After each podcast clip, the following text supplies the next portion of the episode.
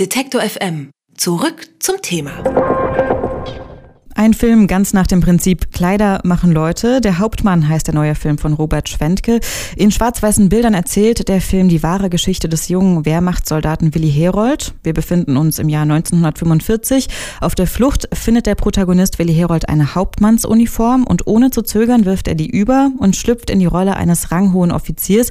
Mithilfe der Uniform und einem angeblich, äh, angeblichen Befehl von ganz oben schart er weitere Soldaten um sich und begeht in den letzten Wochen des Krieges zigfach grausame Kriegsverbrechen. Gespielt wird der Kriegsverbrecher Willi Herold im Film von Max Hubacher. Seit acht Jahren kann man ihn auf der Leinwand sehen, zum Beispiel im Film Nachtzug nach Lissabon aus dem Jahr 2013 und seit heute eben auch in Der Hauptmann. Jetzt ist Max Hubacher aber hier bei uns im Studio. Herzlich willkommen bei Detektor FM, Max. Hallo, ich freue mich hier zu sein. Ja, schön, dass du da bist. Der Hauptmann, der ist ja jetzt nicht unbedingt der erste Film, der sich mit dem Naziregime, sage ich jetzt mal, auseinandersetzt oder auch mit dem Zweiten Weltkrieg. Da besteht immer so ein bisschen die Gefahr, in ein Klischee zu fallen, glaube ich. Aber was macht der Hauptmann jetzt anders? Ähm, ich würde erstmal ein bisschen weitergehen. Also die Geschichte hat sich ja tatsächlich zugetragen. Ähm, und zudem muss man sagen, dass beim, beim Hauptmann, dass der Hauptmann ein Film ist, der eine völlig andere Dramaturgie hat, als andere Kriegsfilme bisher hatten.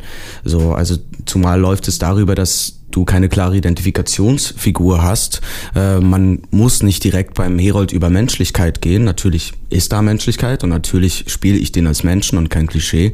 Ähm, aber die ganze Form ist eine andere. Äh, ich möchte es aber nicht zu dolle beschreiben, weil es äh, soll der Zuschauer selber ähm, äh, bewerten und, und sehen und gucken. Und ich glaube auch, dass es den äh, Willi Herold das hat sich zu der Zeit zugetragen, aber ich glaube, der war kein Idealist in dem Sinne. Äh, und ich habe das Gefühl, dass so jemanden könnte es in jedem Krieg geben. Ähm, du hast gerade schon diese Identifikationsgeschichte angesprochen. Es gibt in dem Film keine klare Identifikationsfigur und das wird dem Film, glaube ich, auch häufig vorgeworfen. Das heißt, um das ein bisschen zu beschreiben, am Anfang wirst du als Willi Herold zwar gejagt, aber das ändert sich ja relativ schnell und Willi Herold wird zum absolut skrupellosen Hauptmann Herold.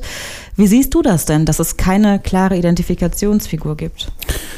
Ich fand genau das interessant. Also als ich zum ersten Mal das Drehbuch gelesen hatte, war ich total irritiert weil ich nicht wusste, wo, wohin damit und wie das einordnen. Und das heißt, das, das Schemata, mit dem man Filme anguckt, ähm, wird völlig aufgebrochen. Also man ist halt total alleine. Und das macht den Zuschauer, macht viele Zuschauer wütend. Und das ist das, was der Film will. Der Film will äh, verstören. Der Film will, das, äh, will diese Irritation hervorrufen. Und äh, also es ist ein, ein ganz bewusstes Mittel, was Robert da gewählt hat. Aber ich war auch beim ersten Lesen total irritiert. Und das bedeutet aber nicht, dass man dann eben ähm, für sich selber ähm, äh, ein Klischee spielt, sondern wir haben da wirklich ganz klare äh, Tableaus gebaut für diese Figur und ganz klare Untertexte gefunden, wie wir das gemacht haben. Das Ganze ist eine wahre Geschichte, haben wir eben auch schon angesprochen. Ähm, ihr habt im Vorfeld, glaube ich, wahnsinnig viel recherchiert. Wie hast du dich denn auf die Rolle vorbereitet? Also man muss mal sagen, Robert ist eine Koryphäe auf diesem Gebiet. Also der weiß so wahnsinnig viel. Das heißt auch jedes Mal, wenn du mit einer neuen Info kommst, ist er immer, ja, ja, weiß, wusste ich schon. Habe ich natürlich schon rausgefunden. Ähm, und dadurch gibt's natürlich total viel Material. Ähm, wir haben fast jede Szene geprobt. Wir haben eigentlich fast, ja, eigentlich jede Szene geprobt. Das ist auch unüblich bei äh, Filmen, sag ich mal. Man probt dann immer größere Szenen und tastet sich so dann an die kleinen ran, aber dass man wirklich alles probt, das hast du nie. Und das war halt sehr dankbar und dadurch hatte man so einen Raum, in dem man sich bewegen konnte und äh, bei dem man sich dann ausprobieren konnte, sobald man gedreht hat. Und wir haben chronologisch gedreht, was einfach für einen Schauspieler großartig ist. Ne? Ja, weshalb habt ihr jede Szene geprobt? Weil wir alles alle Möglichkeiten ähm, angucken wollten, die es gibt. Und wir haben quasi, das meinte ich vorhin mit diesem Tableau, also dass man sich ein Tableau schafft und sagt, das ist unsere Farbpalette und wir wollen rausfinden, was für Farben uns zur Verfügung stehen. Und wenn wir dann drehen, dann können wir uns äh, dieser Farben bedienen und können uns dann instinktiv in dem Moment entscheiden, was wir machen. Und wir haben dann auch ganz viele verschiedene Sachen ausprobiert beim Drehen und am Ende hat dann im Schnitt hat sich nochmal sehr viel entschieden. Ich habe es eben schon angesprochen, Hauptmann Herold und seine Leute, die begehen im Laufe des Films wahnsinnig viele Kriegsverbrechen. Es werden reihenweise Leute erschossen. Du setzt dich über Monate hinweg mit der Rolle auseinander. Wie macht man das dann an so einem Arbeitstag? Also dreht ihr neun Stunden und geht dann irgendwie noch auf ein Bierchen irgendwo hin oder eine Pizza hm. essen? Wie kommt man da wieder raus? Ja, es ist total verschieden. Also ich muss wirklich sagen, ich bin so durch ziemlich alle Gefühle durchgegangen in diesem Film. Ähm, von von ähm, totaler Betroffenheit bis aber hin zu äh, äh, abgestumpft sein, zu absurd Zynismus und dann wieder äh, ähm, totale Irritation. Also es gab irgendwie so, es, es gab so jedes Gefühl. Man muss sich halt vorstellen, du kommst morgens, kommst du auf Set äh, so in Jogginghose und Turnschuhen und so entspannt. Und da so, moin Max, na, alles klar, geht's gut und so. Und dann äh, kommst du in der Hauptmannsuniform raus und äh, nachdem du dich umgezogen hast und auf einmal salutieren Leute. So, und sind so auf einmal so, ah, der Hauptmann, so von der Crew. Mhm. Und natürlich auch ein bisschen als Spaß, aber das zeigt einfach, weil das passiert ja instinktiv mhm. und das heißt, das ist einfach auch noch drin in den Leuten. Und das macht halt was mit den Leuten und es macht auch was mit dir wie du am Anfang gesagt hast, Kleider machen Leute. Wo war denn bei euch die Grenze bei dieser ganzen Gewaltdarstellung? Ich meine, es ist eine unglaublich brutale Geschichte. Habt ihr irgendwie gesagt, so weit gehen wir und weiter nicht? Ja, es gibt, also ich glaube, es geht genau in diesem Film geht es eben um Grenzen, beziehungsweise dass es für den Willi Herold eben keine Grenze gibt. Mhm. Also ähm, er kommt ja mit allem durch. Bis, bis er dann geschnappt wird, ähm, was aber auch damit zu tun hat, dass er fahrlässig wird und glaube ich auch deshalb geschnappt wird, weil er geschnappt werden will, denke denk ich mir. Ähm, aber es, er, es werden ihm keine Grenzen aufgezeigt und der ist so jung. Und ich glaube, wenn dir da keine Grenzen aufgezeigt wer äh, werden, gehst du immer weiter und immer weiter in dieser Brutalität, um dich irg um irgendwo eine Konsequenz zu erfahren, ähm, irgendwo einen Widerstand zu spüren. Das ist ja eigentlich das, was jeder Jugendliche grundsätzlich braucht, einen Widerstand, weil sonst kannst du ja nicht rebellieren. Mhm. Und ähm, die Tatsache, dass der 19 Jahre alt war, also es war ein Jahr, während dieser, während der da so getobt hat.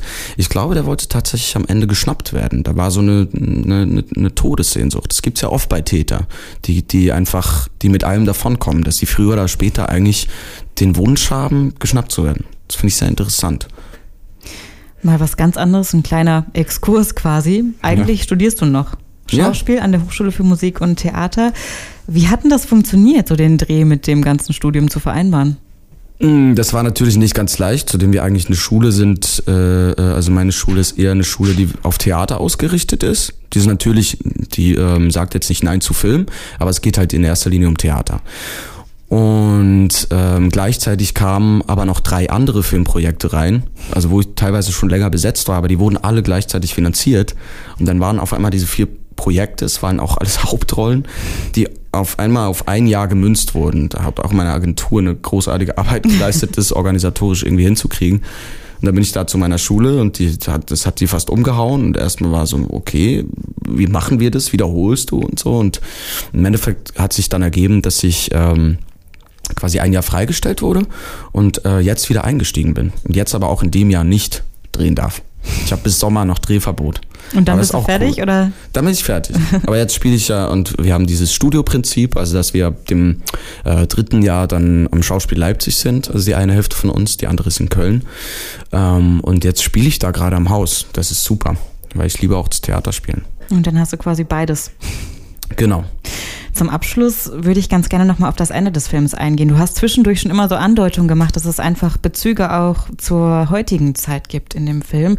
Und ich glaube, man kann auf das Ende nochmal eingehen, ohne zu spoilern, denn im Abspann wird gezeigt, wie ihr mit dem Auto, auf dem eben an der Seite geschrieben steht, Schnellgericht Herold, durch eine Stadt, vielleicht eine Fußgängerzone fahrt in der heutigen Zeit mhm. und ihr kontrolliert wahllos Passanten in Uniform mit Waffe.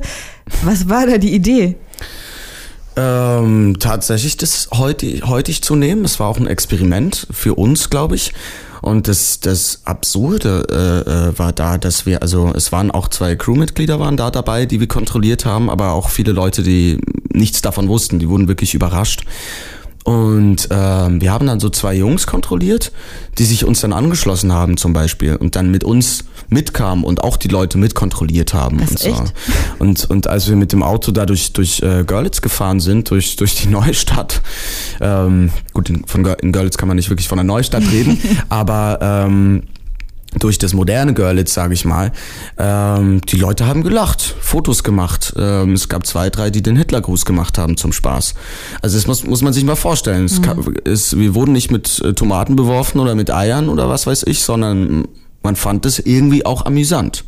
Bestimmt haben sich auch ein paar Leute geärgert, aber da hat jetzt keiner eingegriffen. Ne? Wie hättest du reagiert, wenn du Passant gewesen wärst? Ich weiß es nicht. Ich, ich glaube, es hängt doch immer davon ab.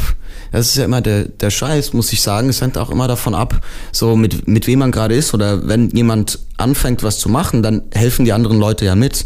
Also angenommen, ich wäre in der Gruppe gewesen, äh, gerade mit meinen Jungs, also je nach Gruppe, glaube ich.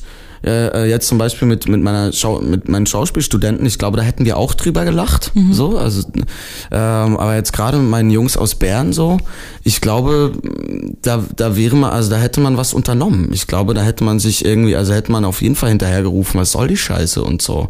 Aber es kommt sehr auf die Gruppe drauf an, glaube ich. Aber ist das auch so ein bisschen das, was ihr mit dem Film zeigen wollt, dass es eben nicht die Täter an erster Stelle, sage ich jetzt mal, sind, die ihr darstellt, sondern jemand, der vielleicht an dritter Stelle steht, in dritter Reihe. Fünfter, sechs, die, ja. fünfte, sechste Täterreihe, na, auf jeden Fall. Und eben keine äh, Nazi-Idealisten in dem Sinne, sondern Pro Profiteure des Systems. Es gibt einen einzigen Idealisten in diesem Film, das ist der Hauptmann Schütte. Äh, und sonst ist also alle Leute profitieren vom System zu ihnen, zu ihnen, zu ihrem eigenen Besten, aber das mehr ist es nicht. Das hat nichts mit Ideologie zu tun und deshalb habe ich das Gefühl, dass es das in jedem Krieg geben kann. Max Hubacher hat mit mir über seinen neuen Film gesprochen und die Hintergründe. Der Hauptmann heißt er und er läuft ab heute in den Kinos. Vielen ja. Dank, dass du da warst, Max. Danke auch.